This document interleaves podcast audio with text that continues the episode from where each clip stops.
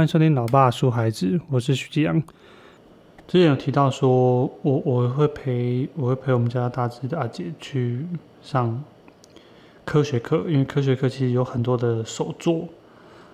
嗯，因为这些手作其实对他们就是手比较小啊，捡东西啊、割东西的东西可能比较困难一点，但是还是给他碰，只是说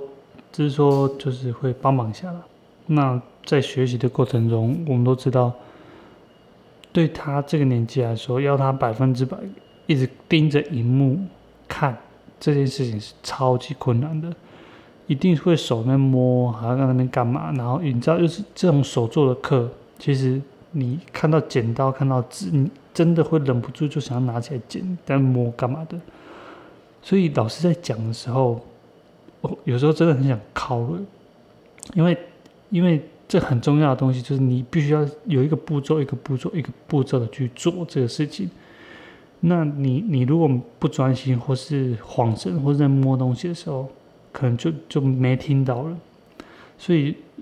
每次我都会要求他把东西放着，开始动作的时候才会开可以开始动作。然后我我先要求他说：“哎，老师做了什么？好，说了什么？”然后你讲一次给我听，他做了什么，我说了什么之后，我确定他懂之后，我才要求他可以开始做这些事情。其实就是要把他的注意力给抓回来，抓回来在在这个课程上面。呃，虽然我不觉得这是最好的方式，但是我目前来说也觉得这这东西。呃，我还是要去引导他，不能一直放着给他去呃学习。有些东西是可以这样子做，就是让他去碰。可是，在很多时候，像，嗯，我我个人认为，就是如果是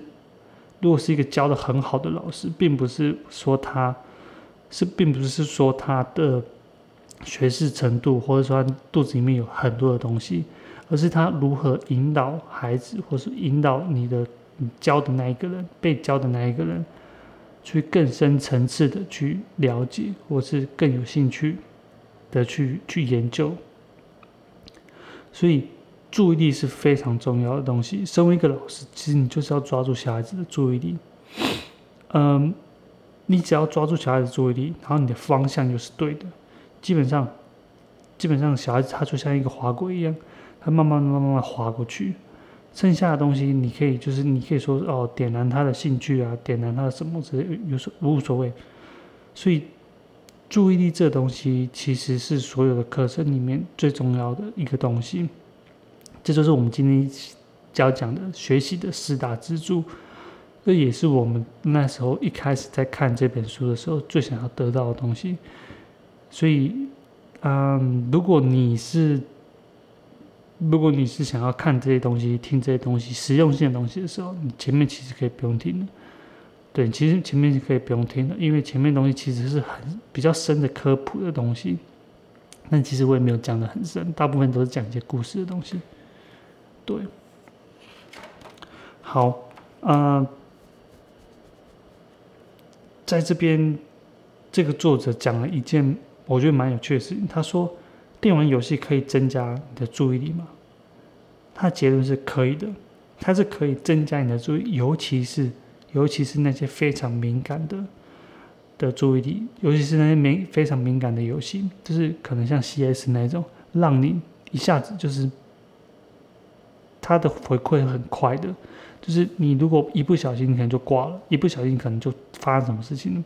所以你注意力非非常非常需要在那当下。对，非常。那其实我们为什么会对这个游戏会有一些偏见？其实是因为，呃，这个东西其实让你注意的的状态之后，之后，你在脱离、在在离开这游戏之后，你没有办法好好的离开这游戏，也就是说，你会造成这个社会隔离，你没有办法区别说，在游戏里面跟游戏外面，你能不能分得很清楚？你可能会常常陷入到这个游戏里面，还有就是说，你进去这个游戏里面的社交啊，什么东西的会影响你的情绪，这些情绪可能会影响你在现实生活中的一些状态，你没办法切割的很清楚。那游戏公司也不会让你切割的很清楚，因为一旦让你切割的很清楚的时候，你会怎么一直想要玩这个游戏？他会想要让你一个上一个钩子。所有的游戏的后面一都会有一个团队，就是那些行销团队，他们知道什么样的回馈会让你更想继续玩，更想继续玩。比如说打宝，比如说随机掉宝物，或是什么什么之类的。比如说在游戏里面跟人其他人社交，或是其他人干掉，这些都是刺激你大脑的某一些呃情绪的区块，让你更投入在里面。但是他是说。游戏其实是可以增加你的注意力的，只是说，只是说你要小心，它有另外的问题。注意力这方面是完全没有问题的，因为它的回馈很快嘛，它的回馈很快，你只要做什么事情，比学校老师还快。你去，你举手在学校，呃，在学校举手，老师也不一定看到你，看到你也不一定点你，点你也不一定听你讲。对，这都是这都是很比较矛盾的地方了。我之前一阵子，我前一阵子在看 NBA，然后现在已经打完了，他已经打完了，可是我呃，我有一度没有办法抽离，就说我在，我很少在，我之前也很少在看 YouTube，因为我手机里面没有 YouTube 的的那个的那个 App，我没办法点了就看，可是我发现我的。手机使用程度变超高的，因为我直接开 Google Chrome 去搜寻 YouTube，然后在 YouTube 里面继续这样子，继续这样看一些那些资讯、那些篮球讯息。然后我的 IG 里面，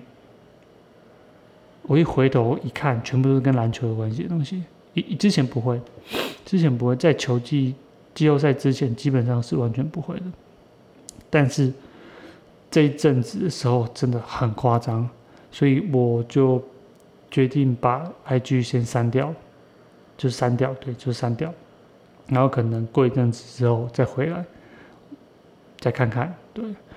所以其实你要抽离这东西，其实蛮蛮困难的，蛮困难的，因为呃，我我一直觉得这东西是双面，双面，就是你很注意在这个 A 上面的时候，你没有办法就很注意在 B 上面。因为很很难可很难可以把就是，呃，你做所有事情都是很专注状态下，更何况你 A 是很有兴趣的，B 是很没兴趣的，可是 B 也必须要做的事情，所以有时候你会把 A 的情绪或是 A 的想法，在想这个 A 的时候去套用在 B 上面，所以你就发现怎么 B 怎么做都做不好。我在讲这个例子就是说。我现在的工作，或者说我现在的，嗯，工呃的工作上，或是家庭，或是小孩的状态下，有时候这三个区块会用在我大脑的不同的地方，所以我就在工作在做工作的时候，突然如果必须需要思考家庭问题的时候，比如说这个老婆说，哎，呃，今晚上要吃什么？或者说，哎，小孩子怎么什么课程什么东西？我会我会停在那边。我会停在那好一点的状态，我会是会停在那边，然后我会一片空白，没有办法思考说，现在是要工作还是现在是要处理家庭问题，是没有办法没有办法瞬间的有反应的，除非我跟他说你决定，就是会很冷漠说你决定，我就是这东西的转换上面，我觉得我现在还在学习，可是真的蛮困难的。比如说在工作的时候接到老婆电话的时候，那个那个如果丢出来问题是要想一下才可以解决的时候，我通常蹲在那边，甚至甚至其实我会有点情绪，是对我会有点情绪，因为我就是超出大脑负荷的，我那时候是超出大脑负荷的，所以我就我我等下再打电话给你，我等下打给你，我等下打给你，我等下打给你，对。所以就是因为在忙嘛，你在忙的时候，我觉得这两个区块就是没有办法 同时的很快的去去接起来，因为我我也不知道为什么，但是你说注意力，我我就是要专心在很很很专心在工作上面，所以在六日如果接到客户的电话，或是接到一些状况的时候，我会觉得很烦很躁。对，因为我觉得六日的时候可能我就心思可能都在家里面，我就完全排除掉，完全的排除掉工作上面的事情，有事情就等到之后上班时候再说。所以我会倾向于在礼拜五的时候把很多事情做一个了结，做一个完结，然后六日不要来打扰我，六日不要来打扰我，不然我若接到电话，我会觉得很燥很烦，就是我的大脑已经没有办法负荷。哦，所以这就是我说的，这你的，嗯，你的你的注意力上面，你的注意力上面，其实有时候是没有办法分得很清楚的，啊，就大家就是这样子。但是注意力是非常非常重要的。我现在会慢慢觉得说，做一件事情，什么其他的东西全部都把它收起来，好好的就把这件事情处理完，把这件事情好好的处理完，它是其实是会有一种快感的。它是其实会有一种快感的。好，那，呃，那注意力这东西，其实它是一种主主动意识的，它是一种嗯选择性的注意。我们都知道那个实验嘛，看不见的大猩猩，它是选择性的。你在选择在数那个拍球的次数的时候，其实你就会忽略掉其他的讯息。其他讯息基本上虽然一直进到你的脑袋里面，一直听到，一直看到，但是你会选择性的去不要去去去忽略那些信息，因为你必须要把你的 focus，你的目光好好的放在，咦，下雨了，好像下雨了，对，好好的放在你想要你想要知道的东西上面。那，呃，他这边听到说提到一个小的 people，就是你在学习的时候，嗯，像我之前就去为了要测试自己的英文能力，我去考多多一，然后那一阵子其实我就一直在看英文，然后可能那些书啊可能就比较少看，然后我还发现，我如果可以用一支铅笔，不要铅笔了，就是说一支笔，我指着那个字，然后顺着那个字，然后往下去阅读那些东西的时候，我会异常的专心，就非常的专心。我后来把这个方式弄在我看书上面，就是我手会去没有没有办法，不会完全是指着那个字的，就是会稍微挡到前面前面那一行。的东西，就我可以拿一张字卡或者是一些书签，去把它折起来，我就发现说，哎，这个方式真的发发超好用的，就它非常让我可以非常专注，我眼睛不会乱飘，我眼睛是不会乱飘的，那不会乱飘的时候，不会乱飘的时候，会让我很非常非常专注在这个上面，那其实这东西会。但是会很消耗你的体力，就是你没有办法一直看太多、看太久。讲到了，讲到了这个注意力的东西，嗯，其实我我一直觉得，我一直觉得说，像国中或高中或不管是国中、高中或国小的时期，反正就是会有有某一些人的某一些人的功课或成绩会特别的好。呃，我我。不知道，我现在看完这本书，我会觉得说，那该不会这些人，这些人他不是什么天天资异禀，他只可能只是觉得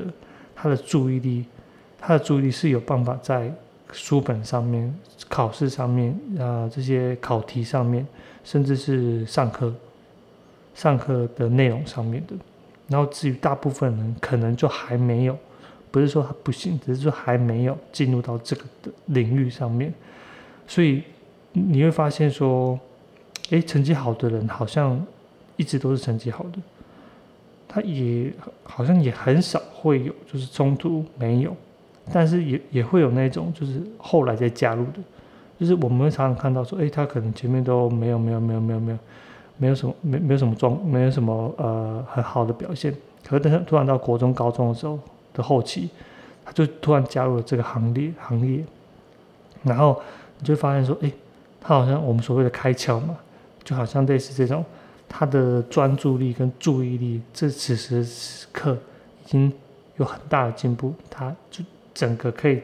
进入到这个领域上面。这是他的上课的的的情况。然后像呃，我我记得好像不知道一个研究，不知道是研究还是还是就是只是一个故事而已。常常会说，呃，社会上其实最有成就的那些人，我所谓的成就是比较世俗上面的成就，通常都是在学校的名次，呃，十到二十名，呃，十到二十名，这些人其实是学校最有成就，而在在在之后在社会上是最有成就的，因为这些人他们的。呃，专注力没有这么早的就被呃开发出来，或者是说他们没有那么早的就去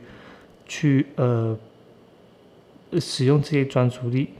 在在课业上面，在这段时间他们的的嗯大脑主要方主要是在呃预设状态，就是一直在胡思乱想，但这些胡思乱想会给他。给他有很大的能量跟资源去呃做之后更有创造性的工作，或是解决更多的问题。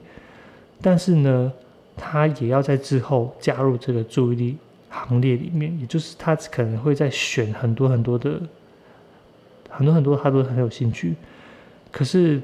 等到他选到一个某一项他觉得很有兴趣的时候，他必须要专注在上面。那这些这些人。他可能就会成为社会上就是所谓世俗上比较成功的这些人。好，这是一个讲法，这是一种讲法啦。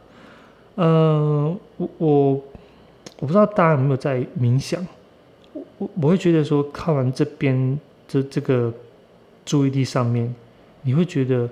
哎，跟冥想好像有一点关系。也就是像这些讯息，它就会一直进来，一直进来，一直进来。就算你今天。你今天眼睛闭起来，吓一跳！我家狗在瘙痒。今天眼睛一直闭起来，但是这些讯息还是一直会跑出来，它会在大脑、你的大脑里面就一直跑、一直跑、一直跑，很像我们之前在呃怀孕上面讲的那一段，就是脑神经这个东西好像就是停不下来。它是停不下来的，它就是一直在你的大脑里面的回路一直跑，一直跑，一直跑，所以你可能会有很多很多的想法，一直进来，一直进来，一直进来。所以如果你有在冥想的话，你会发现，哎，我我好像是真的是没有办法控制你自己的想法，我真的是没有办法控制你的想法。你会发现，你永远、永远、永远、永远都有想法。而且不不管是好的，不管是坏的，不管那呃呃责备自己的，或是说你一直在想象，像我大部分都不会太不太会责备自己，我大部分时间都在都在幻想，真的都在幻想。然后呃，我们都知道冥想就是要把你的注意力拉回来嘛，你让他想没关系，但是你不要让他带走，你不要让他带走，你随时知道说，哎，这东西就是一个想法而已。这东西就是一个想法，进来了就给他出去，进来了就给他出去，进来就给他出去。然后在这个呃进来出去、进来出去的抽查过程之中，然后你就赶快的呃在在这这里面，我我一直认为觉得冥想最重要不是让想法进来，而是你可以有办法让它出去，而且这出去的过程中，你知道它都是一个想法而已，你知道它就是其中的一个呃一个脑神经在在作业。那你就是可以想办法让它出去，然后维持在你的呼吸或是你专注的上事情上面。好，这就是我我觉得就是注意力在执行控制上面的一个，嗯，很很类似、很相似的一个一个想法吧。难怪很多那种呃很厉害的人，就是企业企业家，或是说某一些人，他们都在推荐说冥想可以。可以让你的心整个静下来，我我想应该就是这种想法上面，因为呃，我们都知道，就像这种很有创造性的，或者说想法很厉害的人，他们通常都是在十几二十岁的时候，十几二十岁的时候都已经定型了。就是说，呃，最有创造力的，或是得奖的，可能很多时候都是在十几二十岁这种最。脑脑里面发展在创造上面是最最巅峰的状态，之后状态可能就没有那么巅峰。可是，在执行上面，在执行的上面，反而是越老，你执行的能力应该是最越强。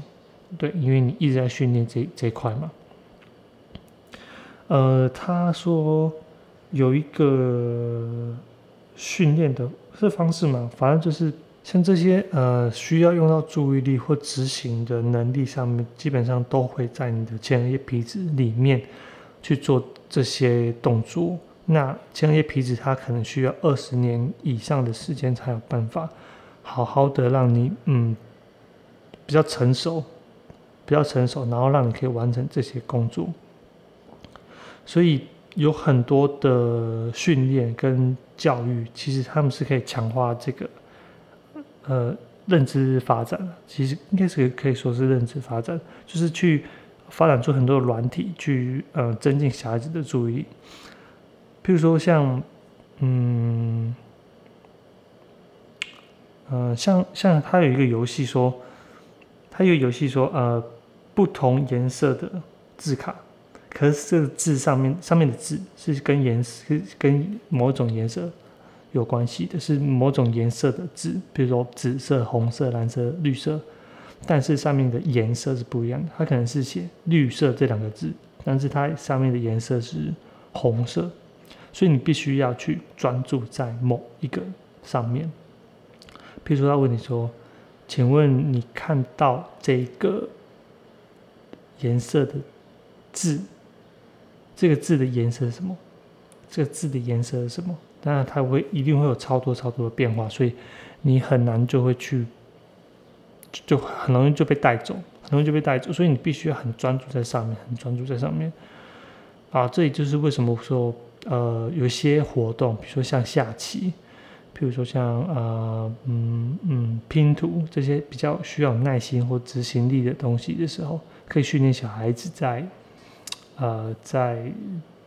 专注力上面是很有很大很大的帮助啊。练习音乐好像也是，因为他那个的反馈都很大，那个反馈都很大的。好，然后这边我们提到了分享注意力。分享注意力是什么意思？就是呃，像你如果自己有小朋友的话，你会知道说，像小孩子他在。他在学习的过程，比如说在学语言或是理解的过程之中，他会大概有三个到四个的途径。第一个是你的表情，第第二个是你的动作，第三个可能才是你的语言。好，这这三个东西，这三个东西基本上是小孩子的前三大吸收资讯的来源。当然还有他自己看，可是你会发现说，第一个表情，第二个动作。第三个，呃，语语言，语言一定是最慢的，前两个一定是最快的。这两个语言跟呃这两个你的动作跟你的表情，其实隐这些隐藏了，不要说隐藏了，就透露出很大很大的讯息。这可以让你的孩子在，嗯，在学习语言上面之前就已经有很好很好很好的基础了。有时候我们会跟他说，哦。我我们之前前面讲的，就是说指的这个东西叫蝴蝶，蝴蝶它它在脑袋里面会经过一个统计的计算，对不对？可是，一开始你看着这个蝴蝶，或指着这个蝴蝶，它会知道你的注意力在哪里，然后你手指的这个东西叫蝴蝶，所以。他会知道你的注意力，他会分享到，你会分享你的注意力给他，所以这时候他就是不不太需要说自己去搜寻很多很多的东西，他不用搜寻说，哎，这个绿色的，一直一条一条的，好像不是蝴蝶，他会搜寻说，哎，这个墙壁这个白色的一面的平面的东西，好像也应该也不是蝴蝶，没有，他直接就是从你的注意力去抓过来，去分享，有点像抓 box 这样子。那这些东西其实之后在嗯很多的文化上面就会变成一个文化结论，什么意思？就是说你没有必要再透过你自己的学习，然后去把整套世界运行的方式用你自己的方式去把它学下来，不用，你只要很多时候照着前人，很多时候照着前人他给你的一些教育方式。你就可以学到更多的东西，其实就是所谓站在巨人的肩膀上面，你不需要把所有的实验都做过一次，你才必须你才可以了解说自然的的的的规则规矩规则到底是怎么样一回事。不用，其实你只要看一些东西，或是说稍微呃知道一些东西，这些东西都是前人留下来的东西。其实这跟分享注意力是有非常非常大的关系的。我记得我那时候在在学校在大学的时候，嗯。在教一个一个在上剪接课，然后那时候剪接课的时候，我们都要讲一个叫视线剪接的，应该叫视线剪接吧。也就是说，今天你在画面上如果有拍到这个，不管是主角或这个人，他看去某一个方向，他看到某一个方向，然后他是有一点反应的话，其实下一个镜头照理说都是要接接那一个。但是都是要接那个他注意的那个东西。你如果这时候把它拿出来，比如说他看到一个东西很惊讶，下一个镜头你是一个拍一个山的地方，山的浪浪景的地方，哎，你的注意就这时候就被拉出来，这时候就会说，哎，他他看到什么？他他看到什么？然后就是这会变成一个电影语言，就是说。它会让你产生的一个疑惑感，或是说一个悬吊悬吊感吗？悬吊感就是让你的心一直在那里，他到底看到了什么？他到底看到了什么？哦，最后如果说再回到那个镜头的时候，哦，他看到了一只狗死掉了，然后是狗是他很心爱的一只狗，然后哦，原来是这样，原来是这样，好。那这是所谓的视线视线警戒。好，呃，我我会觉得这个东西就是会人就是会去注意别人注意的东西，就人就是会去注意别人注意的东西，所以这几篇也一直在跟我们说，呃，身为一个老师，其实你自己的注意力要很强很大，而且要强大到你不是在专注在你教的东西上面。是你要专注在你教的人上面，所以他一直在跟我们强调这件事情。我有时候跟呃阿杰，他他已经已经已经知道，就是讲话的时候要互相对看。可是像我们家小智的那只屁，他就现在还没有这个状况，所以我有时候都会讲话的时候都要求他眼睛看我。眼睛看我，那眼睛看我的时候，我会觉得这个东西很重要，是我要传达一个很重要的讯息给他。好，对，所以眼睛看这东西是我觉得是蛮重要，我要把他注意力拉回来。对，因为有时候他在玩玩具啊，或是干嘛之类的，他注意力就是不在你的话上面，所以你会觉得你讲的就是左耳进右耳出，左耳进右耳出，然后讲了五次的时候，你就自己生气爆掉。可是你。你要知道，你要知道，他注意就不在上面嘛。就是像我老婆有时候在跟我讲话，我在做事情的时候，他讲讲他自己是生气，他说你都没在听，他不理我，不理我算了。然后我就我自己觉得很无辜，我我自己真的觉得很无辜。所以，我现在的状态有时候会觉得说，他只要有话，或是只要有对有讲话有声音的时候，我就要。放下手边的事情，然后好好的看他，听他讲话，把他讲完，把他听完，然后再来判断说发生什么事情。对，虽然会有点累，可是我觉得还是觉得，在我自己原则上面呢，就是呃夫妻相处跟这个家庭关系还是很重要的，可能会比你手边正在做的事情更重要。除非这东西是跟你有安全性的、危险性的，比如说你在开车啊、干嘛有的没有的。这个东西我就是可以可以接受，不然其实大部分我觉得我把我这个家庭关系放在我这人生的原则的 top one，所以这个东西是我可以接受的。好，所以我就觉得嗯，好，就这么做吧。当然一定是跟大部分人觉得，哎，我正在专心做这事情，比如说我正在打电动或者干嘛，有的没有的洗碗，你那边讲一些有的没有的，或者讲一些就是不重要的东西，然后。就是我没听到说你家人生气是太奇怪了吧？OK，好，那我们下一次下一个讲的是主动积极主动。好，接下来我们讨论第二个柱子，叫做积极主动。呃，听起来蛮蛮废话的啊，就是说，你今天要学一个东西，你当然是要积极主动，不然你你你你学那么痛苦要干嘛？谁逼你？然后你自己不去去去做功课，花时间，然后花那么多精神体力在上面的话，那怎么可能会有这个东西？就是你可以学得很好，然后但是你是被被逼的、被动的。我我我觉得这东西一定会是一个，呃，怎么讲？没有，嗯，没什么好探讨的东西的。但是我们今天要讲说，呃，积极主动为什么？为什么可以让你，或者说为什么会让你有积极主动的感觉？对，为什么会让你有积极主动的感觉？我们常常讲说，呃，现在教育其实就是你要点燃孩子的好奇心，孩子就会自动自己去自动自己去呃去探索这个世界，去学习很多很多的东西。所以点燃好奇心是很重要的。那好奇心我们等下就会再讲。那点燃到底什么意思？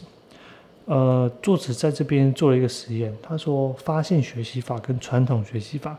什么是发现学习法？就是说我今天给你一个某一个教材，让你自己去探索，然后探索探索探索完之后，我再跟你讲说，哎，这东西怎么用怎么用怎么用，或者说这考题怎么样怎么怎么解，然后之后再来做测试。另外一个是反过来的，所谓传统学习法，也就是我在你还没有碰到这个事情的时候，我先给你讲解几道题。一些指引的东西，然后我一些指引的东西，然后我在你在大脑在思考的时候，大脑在思考的时候，我你在做几道后面类似的题型，然后他去做比对，这两这两组上面所谓的发现学习法跟传统学习法去做比对，就发现哎，好像传统学习法的成效会更好。传统学习法学传呃呃成效会更好，所以在这个实验里面，我会发现哦，这好像有点突破我们的的的既有的概念。我们现在好像都会比较偏向说，哎，发现学习法就是会比较自由啊。某些人他如果发现之后，他自己自然而然就会去探索这些东西啊。但其实这这是。跟度有关系，这个是一个程度上面的不一样。就是说，如果你今天是发现学习法的话，应该适用在在这些所谓你你你所谓讲的，就是说呃很多的层面上面，他各去触碰，他去接触，然后哎突然好像有一点点兴趣，这一点点兴趣是非常非常重要的。所有的引导者、老师或是家长，他必须要看出这个一点点的兴趣。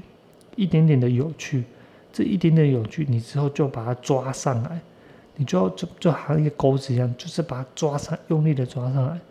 这一点的你的的注意力，或是这一点的有趣兴趣上面，你就要开始 push 它，然后你才能再使用这些传统学习法。为什么？你如果使用传统学习法，好，一开始你就讲了一下他对数学有的没有的，可是他的脑袋里面那时候正在想 NBA 的事情呢。他对你的数学这个东西概念完全完全是没有任何的的想法进来，所以在课堂上面的时候，他脑袋里面还在想 NBA，可是你已经要准备跟他教数学，所以这时候如果你使用传统学习法，对这个人来说可能就没有什么，就没什么太大用用处，因为他根本就不想要听你，他根本注意力没有在你身上，是不是？那传发现学习法就在这时候就必须要使用在这个人上面了。所以，他如果是还没进入这个门槛的时候，你是用发现学习法没错。可是，在使用传统学习法，才能学到更深更广的东西。所以你会发现说，哎，一进来，你开始在讲数学的时候，下面的人看你的人都是很有兴趣的人，看你的人都是对数学可能蛮有兴趣的人，通常都会在前面几排，或者是说功课蛮好的那些人。他们可能在呃分数上面，或是在整个学习的过程中，已经比较有自信了。那其他人可能还在外面，像 NBA、像篮球、像其他的事情，所以他还没有回过神来。他还没有回过神来，所以他讲到了说，如果你今天要讲一个角动量，或是讲一个扭力的概念，你把一台脚踏车放在放在课堂上面转。上来转过的同学跟只在下面看的同学，他的注意力可能就完全的不一样。在下面看，他虽然在看，可是他可能注意力已经在别的地方了。可是上来转的同学，他，我还比较难想象说他上来之后，他注意力还是不在这个脚踏车上面。他应该还是会有一点，哎，你跟我讲这个脚踏车，一般来说它都会出现在。这这个脚踏车都会出现在路上的地上，可是你突然把它搬到这个台子、这个讲台上面，然后反过来，然后让我们去转它，哎，好像很有趣哦。你到底想讲什么？哎，有了，这钩子就有了，第一关就过了，进就进来了。这时候你才跟他讲讲角动量的事情的时候，或者说啊讲其他物理概念的时候，就发现哦，对，有兴趣了，有一点有一点兴趣，有一点有趣了。这个有一点有趣，就是最最重要、最重要的地方，它会让你主动，呃，积极主动参与的这个门槛，就是跨过来一只脚了，跨过来一只脚了。在主动学习里面，一直要有一个为什么在，就是进来这只脚之后，他就开始想说为什么，为什么，然后再去猜，脑袋里面再去猜，哎，对了，他就满足了，好，他他就会再寻找下一个。那如果错了，错了之后，他就再猜，然后对了，就是再找下一个，然后再错了再猜，错了再猜，就是整个学习的过程。但是这个学习的过程必须真的就是要积极主动。那积极主动就是我们一开始讲的，前面那个好奇心要被勾起来，后面的这些猜测对错、猜测对错这些东西，就是所谓的哦，我们说用所谓的传统学习法，不许他让他走得更远更深。然后他就会专注在这个上面。好，那呃，点燃孩子的好奇心，我们把点燃已经讲完了。再来就是好奇心，什么好奇心到底是什么？嗯，像我养下面这小只的吼，现在进入一个非常吵的状态，就是鹦鹉的状态。所以只要它在这空间里面，然后没有讲话的时候，通常都是。说我们所谓的导弹时刻，什么叫导弹时刻？就是他这时候可能会做一些事情，是他非常非常专注在上面的，除非他是在吃东西的，我在吃东西。这我但我认为吃东西也是一个很专注的的的的的事情呐。他就是一边他一直在吃，然后完全不讲话，也没有任何动作，或者说他在做画画画哪些事情，画墙壁，譬如说呃捡东西。这这些这些，这是平常的时候，平常的时候，我可能在我们的呃眼里面，它都属于一个比较模糊性规范外的东西，就是你可能禁止他做，或是说不想要让他常这么做，这时候他就很很积极，应该很积极嘛，他就一直在我们所谓的就是。很安静的时候，就是有问题的时候。好，其实这时候，其实他就是我我我会认为他就是所谓好奇心最强的时候，因为他就是在探索事情，他必须要全身专注在这个上面，不然的话可能就会有危险，就是可能会被打，或是可能会发生危险。好，他可能就会专注在这个上面。那他有办法持续很久？可能基本上是没有办法。但如果你今天发现的时候，我我我会认为说，你第一时间并不要去责备他。我会我的做法都是坐在旁边，然后他他可能久了他也知道，然后他就会眼神就看着我，然后慢慢的微笑，都是抽这些东西，我就问他说：“诶，好吃吗？诶，怎么样怎么样？”讲就不是一开始就阻断他的思维，他那时候可能思维都还在那上面，然后我。我就只就问他这个，他正在专注上面的事情，分享这个注意力，就是，呃，他分享他注意力给我，这样子我们就有共同的一些呃话题啊，还是什么样之类的，就是我会不会阻断他这个脑神经在发展的过程中的这个一个的这个过程。那呃，讲那么多好奇心到底什么？其实好奇心就是说你想知道的这个这个这个动力。你想知道动力？一般来说，我我我会认为，像马斯洛金字塔，我们上一本书讲到，上上一本书讲到什么社交天性，他讲的就是说，社交这东西应该也在金字塔里面的基本需求里面。好，我认为好奇心应该也是在最底层里面，不完全只有吃跟睡。那你也知道哪里可以吃啊，哪里可以睡啊，哪里可以怎么样怎么样怎么样？我觉得好奇心也是一个很基本的，呃，大脑区域在在在在作业的一个一个一个一个地方，一个怎么讲？的功能就是你想知道这东西会不会就是来自你的多巴胺？就是你知道这东西了，然后就哇好爽啊！解解过这题，我觉得好爽啊！发现这东西的时候就好爽啊！这东西就是来自你的多巴胺，多巴胺就跟你说哇，这个东西让你觉得很爽，所以你下次就可以再寻找更多更多的东西。所以好奇心其实是一个调控大脑的一个呃，像开关这样子。他这本书举的例子是说。这本书举的例子是说，就像你很像它调控的东西，就像是一个蒸汽压力的这样子。你调控的好的时候，它会保持一个固定的速度，这个速度会让你很顺很顺的学习到很多很多的东西。可是如果你调控不好的时候，它会让你就是太慢或太快，这都是对学习是一个很很不呃很不友善的一个一个一个一个一个举动。我不知道什么时候，我不知道我不知道怎么讲。一，比如说，你今天如果这个事情对你来说太难，太难的时候，你好奇心就不会点起来，你的你的事情就不会点起来。你必须要一点点的回馈，然后你的好奇心就被点起来。像我们刚才讲的那样子，一点点，一点点，一点点，一点点。他是说统计说是大概是十十十几趴吧，就十五趴多。如果说你今天做这个题目，百分之十，你都是会写的啊，百分之十，你只会写百分之十，那剩下百分之九十你都不会写，那基本上你好奇心应该就会被扼杀掉，因为作者感真的太大了。可是如果百分之九十九你都会写，现在的一题是忘记写名字了，然后扣掉那一分，然后你就发现好像也很无聊，你就去找下一个。对，所以你大概需要在百分之八十几的状态之下，你就会发现说，哎，有几题你不会，剩下的你差不多都会了。在在这个状态下的时候，你的好奇心应该是最高的时候。然后等到满足之后，你再去寻找下一个，满足之后再寻找下一个。好，呃，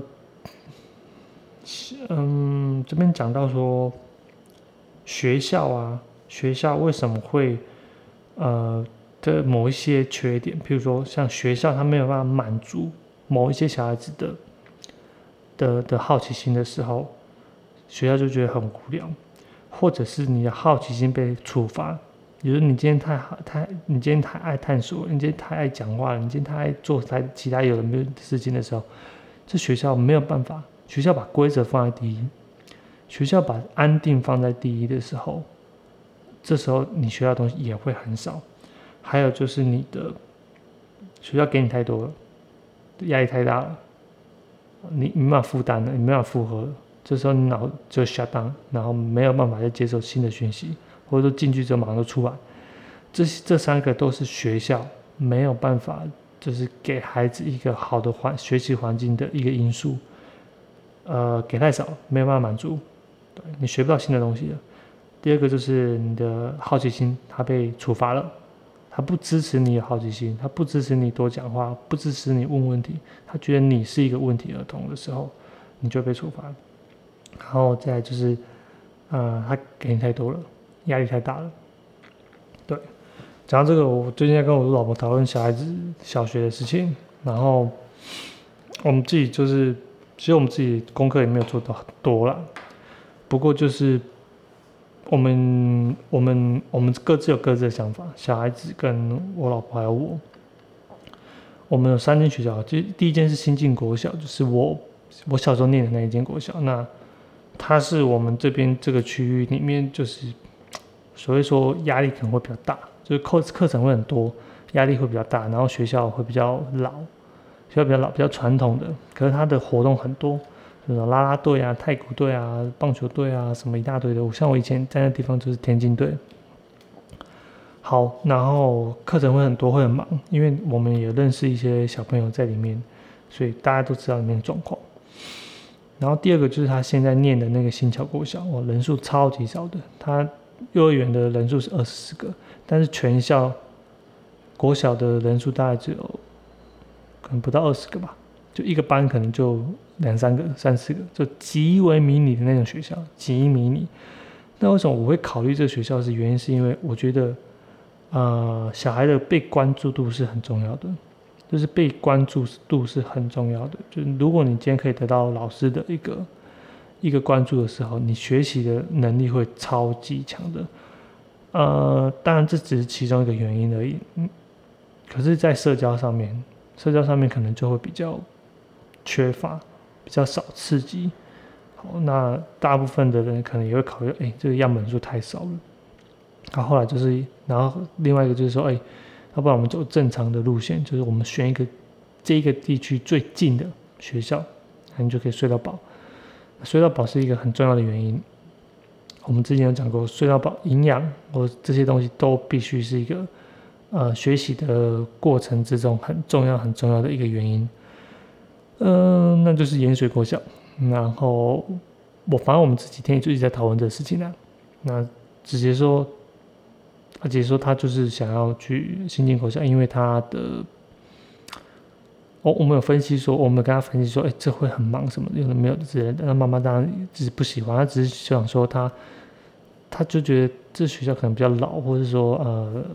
老师上面啊，可能就怎么讲，呃，师资上面可能就是比较年纪比较大，观念比较旧。然后像学姐这么想要讲话，或者说像他这么的这这么的。善于发言，他一定会被打压，会被贴标签，会影响他自己的心理健康。好，呃，我个人会觉得说，这东西跟妈妈自己的焦虑还是有点关系的。因为像我以前就是这样子，但我知道不是每一个人都可以，呃，被打压的时候，我以前被叫总统，因为我很与众不同。然后我们五六年级的老师导师就叫一直叫总统，因为我真的都是跟别人不一样，我很爱跟别人不一样。然后那时候，嗯，我要讲什么？啊，对，反正我们这时候就在讨论这些东西。那目前来说也没什么一个定论，因为一直要到明年的三月才要真的选这个学校。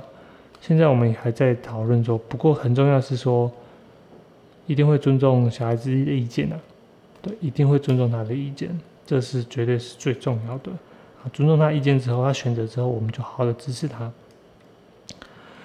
哎，这就是家长的难题啊！这是我们最近遇到的一些选择学校的问题。上次讲到那个积极主动的问题，嗯，大家已经讲完了，我我觉得已经差不多。然后我现在想要讨论的一下是，他第二跟第呃不第三跟第四，就是错误的反馈跟这个叫什么？呃，固化。好，那这东这其实我真的觉得是比较简单的，比较简单，就是说它接下来可能就是我们比较熟悉，其实前面两个我也觉得很熟悉的。嗯，错误的反馈，其实我觉得大家应该都蛮蛮就是蛮有感觉的，因为在学校就会考试啊，其实考试就是一个回馈啊。是很错误的，很很很很很很很有效的一个回馈。他这边有提到说，其实考试会让测验，其实会让你更加的嗯，知道说自己的问题在哪里。呃，但但是我我我还是会，我等下还会讲一下说，不是每一个地方都是需要考试的。虽然他已经跟你说过了，就是你在传统教育跟发现学习法之间。你还是要有一个程度上的一个区别，呃，这个这个作者其实他，我觉得啦，我觉得他在讲这一篇就是错误的反馈的时候，他是比较偏向于在可能在数理方面的，或是一些比较有标准答案上面的时候，因为但是其实你要知道，有些思考上面，有些思考上面其实是没有答案的，没有答案的。但是没有答案没关系，你还是要回到第呃第二步，就是你猜为什么好，有了对跟错之后，你有满足，再错再猜，错再猜，你要一直猜下去。这一直出来，一直猜下去，是你一个思考的一个过程。可是，呃，如果你这个答案、这个题目、这个考试它是有正确答案的时候，当然它就是一直就会停留在嗯满足那边，对的满足那边。所以你说错误的反馈，在某些地方，我是觉得好像嗯，因因为你你没有不知道什么是错误啊，你你不知道什么是错误，所以你你可能就是哎。我今天得到这个答案，我以为它是对的，但其实它是错的。但你也不知道它是不是错的，所以你可能就会停下来，停下来，所以你就没有办法变成主动积极。所以你就是说，你今天一直猜，然后是对的，是错的，对的是错的，那就一直持续、持续不断的猜下去，这叫做主积极主动。所以错误的反馈其实很有用，尤其是在某一些学习某一些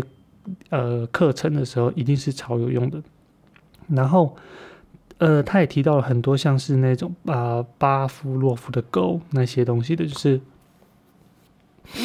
你你你呃，它有点像制约行为啦。其实它有点像制约行为，就是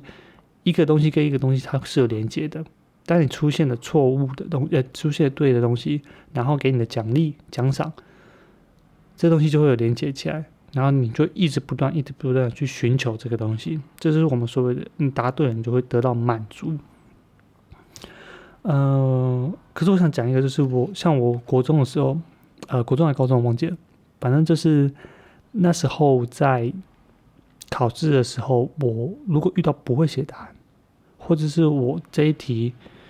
呃，不会不会写答案，我我不会我不会留着，我会把它写错。我会把它写错，而且我会故意写错。什么是故意写错？就是我不会去挑一个模棱两可，好像是 A 或 B 这个答案正确的 A 或 B，我会直接挑三或四，呃 B、C 或 D 这种完全不对的答案，就是我会把它留下来。这题答案我这题题目我会把它留下来，因为我知道我考完试之后，我只会看，我只会看那些我有错的题目，所以我把这一题留下来。所以这是一个很特别的。我我到现在还想的时候，我还是觉得说，哎，这这，我我当初为什么会这么想？我我当初为什么想？其实我是觉得说，呃呃，如果把它留下来之后，我就会去找这一题的答案是什么，我就会让我自己知道说这一题这一题是呃对的，或呃这一题是到底你你你你是不是真的应该需要懂？你应该需要懂，应该这样讲，你应该需要懂。因为有很多的时候我都会猜对，猜对的时候我通常都不会去看，但是下一次下一次再出现这个题目的时候，我又不知道要选哪一个了，因为我上次是用猜的，所以我的印象没有深刻，说这一题到底是什么，因为我猜对了嘛。可是如果今天猜错了，或是今天答错了，我就有印象了，所以等到月考或段考的时候，这题就再出现的时候，我就不会有呃不不会写错了，就是我在。嗯，我不知道，我不知道这样子，后来发现这样子好像是不太不太理性的。就是说，你把分数丢在外面，然后把正确答案放在优先的地方，以正正是正确来说，这是绝对是真正确的。但是当时候当当你在考试的时候，基本上我我觉得应该是不会这样想，这是应该是不会这样想的。好，那作者这边也提到说，嗯，他用音乐来表示，他音乐来表示说，大脑其实是充满很多很多的错误讯息。譬如说，呃，他用音乐来解释说，a a a a，呃，应该是啦啦啦啦啦，应该是啦啦啦。可是最后一个东西，你听到最第第七个或第八个啦的时候，他的反应就会慢慢慢慢减弱，就是大脑听觉。皮质的反应就慢慢减弱，这就是适应、适应、适应。所以，当你听到 a a a 最后来一个 c 的时候，就发现哎，有有有反应，有反应。我那时候在看一个纪录片，那个叫一个爵士纪录片，然后那个爵士的乐手，因为他们都是即兴的嘛，他他就说了一个问题：你你你呃，弹了一个对的，弹了一个对的音，没有什么，但是你要想办法弹出一个错的音，因为错的音才会让人家有感觉。我觉得在这边就是完整的讲出了这个，呃，这应该就是一个理论的基础，就是。你弹了一个错的音的时候，大家才会觉得哦，有感觉，有 feel。可是你一直弹错的音的时候，大家就开始开始减弱。所以你这时候回去弹对的音的时候，所以错的音之后来就变对的音，或者对的音之后来就变错的音，就是它是互相交叉使用的。在这里他就说，诶，适应这个东西在我们大脑里面其实是一个很重要很重要的能力，是非常重要的能力。好，嗯，他又说了说，其实惊讶才有学习，什么意思？就是，就是你要，我我觉得应该是要有感觉啊。他是说惊讶才有学习的，可是有些东西，呃，应该就是说，比如说我们像呃听到某些事情就就会说啊，原来是这样子啊，我懂了，都类似这种东西。这种东西就是你脑那时候脑神经可能瞬间就连接起来了。瞬间就连接起来了，所以你就会觉得哦，这这就是这样子，就是这样子，我懂了，我懂了。嗯，最后讲到说，错误的回馈不等于处罚，就是你做错了，你做错了，跟我处罚你，让你知道你做错了，这是完全不相干的事情。很多人会觉得说，你做错了，跟我要处罚你，这东西会连接起来，所以。下次你就会做对，其实不会，下次你只会不做，下次你只会不做，就是我跟你讲说这件事情做错了，然后跟我处罚你，让你知道这件事情做错是完全不相干的事情，是完全不相干的事情，因为你下次你只会不做，对你只会不做，哎，这题我我我我就我刚好就我就不做了，其实很。其实真的是一个很保守的一个做法。我我认识一个家庭，然后，呃，怎么讲？就是，我一个朋友，他他给我的感觉，其实就是说，他他在做很多事情的时候，他可以不做，他尽量不做。然后他其实对我来说，其实就是比较没有什么责任感呐。什么责任感？就是说，这东西其实你只要多呃多做一点。即使做错，应该也不会怎么样。但是我从他的家庭的相处模式来说，我会觉得，可能就是他做错的时候，就一直被处罚，处罚到后面，他觉得我反正做这不对，做那也不对，干脆不要做，所以我就摆烂。对我就摆烂，你你也拿我没辙，因为我就没做啊。那你说没做，我有做错吗？没有啊，我干脆就闪，我可以闪就闪，可以闪就闪。呃，我我觉得真的蛮可惜的，只是是说，你如果不做，就是不会成长，不会进步了。就是你就是活在那个那个停顿那个梦里面。我最近把那个《无限列车》看完了，呃，对，就是那个《鬼灭》的《无限列车》，它有一幕就是炭治郎在梦里面就一直跟他的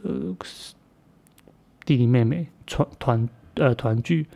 他其实可以一直在里面，他其实可以一直在里面，但是后来他决定把自己的头砍掉，因为他知道那是梦，他知道那是梦，他不能一直活在梦里面，他必须要走出来，他必须要知道说，这这其实是梦，我我的现实不是这样子的，就是当他砍掉之后，他我就发现说，嗯，他他其实就长大了，在之前，在之前，呃，在。第一季的前面，基基本上他是被迫长大的，就是身为一个长子，他是被迫长大的，因为他的家人都已经死掉了，他的他剩下一个妹妹，他必须保护他的妹妹，所以他有点像被迫了。像这样，但是在这一幕，在梦里面这一幕，他把自己的头砍掉，其实我认为是象征的他就是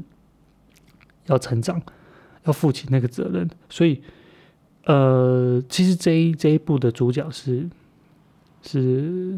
是那个岩柱了，是炼狱信受郎，一样，我觉得他们都是一样长子的身份，然后责任越大，能力越大，所以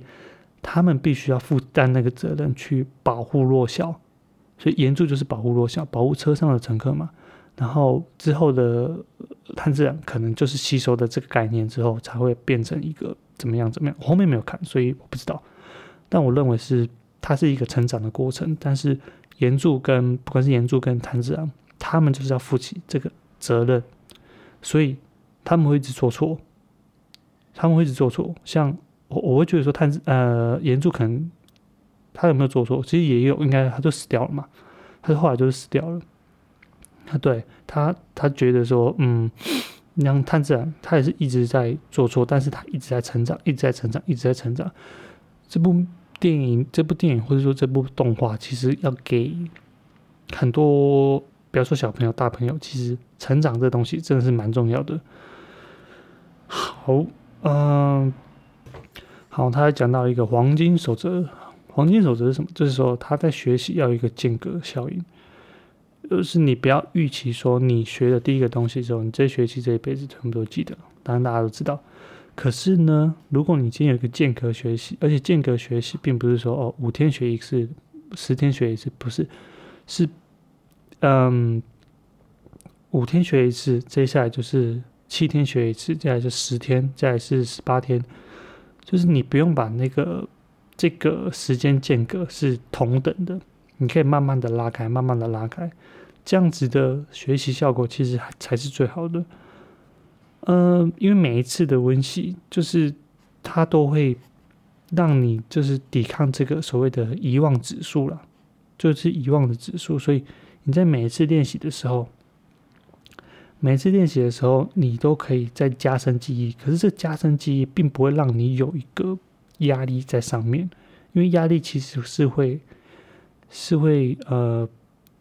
占用你脑，然后脑里面区域的一些能量，所以最后呢，我们要讲一下，在呃最后一个学习之处叫固化。那我觉得固化其实我是觉得没什么好讲的啦。它其实说固化，因为因为前面如果你有在做的话，前面这三个有在做的话，你通常都已经是都都。都就就固化不是你你可以决定的，我认为固化不是你可以决定的，固化是你自己大脑里面，它在最后一个过程中形成你的记忆或是形成你的能力的时候，它帮你做的，它帮你做的，所以嗯，所以我是觉得好像也没什么好讲，他跟你说说，嗯，其实你在。做这些事情做久了之后，你的大脑就会慢慢的属于一个无意识的状态。比如说你开车，第一次开车、第二次开车都很紧张，那你开了上百趟的时候，你就发现，哎，嗯，没差，就是说，就是你你你就会很轻松了，你就不用大脑花很多体力、精神在上面上，你可以听音乐、听 podcast、听一大堆的东西，甚至跟他聊天、讲电话，干嘛有的没有的。好，呃，当然。讲电话一定要注意，OK。然后再来是睡眠，睡眠就是说，他说你睡觉很重要，因为在你睡觉的时候，你的大脑里面的海马回会重新的活化，会重新的活化过来。所以你在白天学到的任何东西，进入在梦里面的时候，你的大脑不是在睡觉，你的大脑是重新的帮你排列组合。帮你排列组合，它在帮你整理东西，所以你会发现你在整理东西的时候，你常常做一些很好笑的梦，很有趣的梦。但是这些梦其实可以让你的记忆其实再活化起来，再整理起来，然后成为你的永久记忆，就类似这样子。所以，呃，所以他说要学习一个复杂的新知识，如外国语，唯一的方式就是白天练习，晚上睡觉。就是讲一个废话，好，那呃，他其实用了很多个实验来讲嘛，我觉得好像慢慢讲这实验，其实就没什么好讲的。好，那我们这本书就讲的差不多了。呃，最近只最近那个我们家大侄的，他准备开学，不是开学的，反正就是他有那个暑暑期课。然后我们觉得说，让他去让他去啊。虽然说蛮贵的，因为我们已经是，我们已经是那个那个叫什么公立学校了，但是因为暑期课它算私立学校，所以我们大概还要每个月再缴个四千多块吧。对，应该是四千多块，二十几天。然后，嗯，我们还是觉得会让他去，因为第一个就是他喜欢那个学校了。他说，学期在那个暑期课的时候人很少，所以玩具他都可以，玩具他都可以就是尽情的玩，没有人会跟他抢，没有跟他争，没有跟没有不需要排队。所以呢，我们还是决定让他去，嗯，然后妈妈也会比较轻松，但我会比较累一点，因为我早上就是要。六点多就要叫他起床，就等于说我压缩我自己的时间了。因为这样这段时间，疫情这段时间，他虽然不用早上去早呃不用早上上课，然后呃我我我我照理说应该觉得很爽，因为我可以直接睡到五点多，然后起来看书，然后运动干嘛的，我不用像之前一样四点起来。可是会发现说过两个月之后，我我好像。已经适应这个感觉了，所以对，所以我我就不觉得说哦，要叫他起床，要不叫他起床这件事情是一件很快乐的事情。以前会觉得很快乐，哎，今天不用叫他起床了，我可以一直看书，看看看，从四点开始看到七点，看三个小时，这中间还可以再运动休息一下。后来发现没有，我超多天都睡到六点多，超多的，就是。在这两个月疫情这段时间，然后因为晚上都陪比较晚睡的，所以都从十点多睡到六点多。那你说进度上看书的进度，或是一些自己事情进度有没有比较快？没有，其实没有。所以这这就是人，就是当你给你有时间的时候，你不会想做；当你没时间的时候，一直想要做。好，我也我也慢慢的知道这个状态。所以我开始会限制自己的时间，就是你什么时候就是要把它做完，什么时候就是把它做完。好，那这样子的话，其实会给自己一个 push 的压力，你才会真的去做。好，那这本书叫做《大脑如何精准学习》。其实我自己知道，说我我这这一本书我没有办法讲的说太。太聚焦，或者说我我大部分都是拿自己的一些故事，拿然后套进来，呃，套进来用。那，嗯，它里面讲了很多的一些科学知识，其实我们都没有办法。我我知我知道，其实这几集都没有办法好好的讲清楚，主要是因为真的真的太复杂了，真的太复杂。如果真的把它讲完的话，是超无聊的。所以我还是夹杂一些我自己。发生的一些事情，然后更就是我们之前用的公式，只是说更多、更多可能会更多。嗯，接下来的书还是会 focus 在那个相信或信念的这些这些议题上面。嗯，对，因为我我发现说这一季啊，就是第一季，如果我把它做完的话，至少可能会有两到三本书。然后还要做，就是我要想要做一个最后的总结，就人到底相信的东西是什么？人相信的东西到底是什么？从我们第一集到现在这边，嗯，这中间可能会有一些其他的书类跟比较没有关系，其实只是我觉得那本书好讲，或者说那本书可不可以拿来做是有关系的，然后。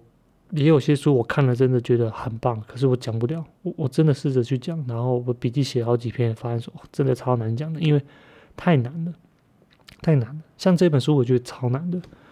那主要是因为这本书是新的，然后我要还还回去了。然后我觉得说里面有些东西可以留在我的脑袋里面，所以我就把它拿出来稍微复习一下，了解一下。嗯。嗯，新书通常都两个礼拜，可是现在在疫情期间好像有比较延长一点，所以这本书就可能就结束了。那接下来的几本书，我们再来聊一下，应该很慢慢会做一个总结，就是我们一开始聊的那些，比如说信仰的部分、宗教部分、政治的部分，就是你人到底相信什么？有些人的世界观跟你的世界观真的是完全不一样，所以，嗯，我们会去聊一下这个东西，然后会从书上面的东西去慢慢的、慢慢的，嗯，了解说，虽然感觉世界都是一样的，但其实是完全不一样，因为是你透过你的感官神经，然后在你的脑袋里面做连接的时候，每一个人大脑不一样，这个世界就是不一样的。OK，那就先这样吧。谢谢你收听，这也是老爸书孩子，拜拜。